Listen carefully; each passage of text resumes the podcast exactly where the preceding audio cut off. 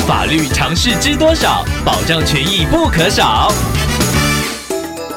欢迎收听《法律知多少》时间，我们请到瑞银法律事务所律师郑瑞伦来为您解答法律上的疑惑。各位听众朋友，大家好，我是郑瑞伦律师。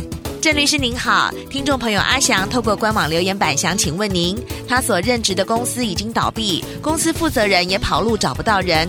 后来听众去查询劳保，发现提拨百分之六的劳退金好几个月都没有提拨了，想请问郑律师，这该如何处理呢？按照劳工退休金条例的规定，雇主每个月应该按时提缴劳工每个月工资百分之六的退休金。如果雇主没有按时提缴或者是缴足退休金，每超过一天加征应该缴纳金额百分之三的滞纳金，而滞纳金最高是应该缴纳金额的一倍。按照听众朋友所说，雇主没有按月提缴劳工的退休金，那您可以向劳保局、劳动检查机构或者是主管机关提出申诉。同时，雇主没有按月提缴或者是足额提缴劳工的退休金，是会减少劳工退休金专户的本金以及累积收益，造成您的财产受有损害，而您可以提出民事诉讼，向雇主请求损害赔偿。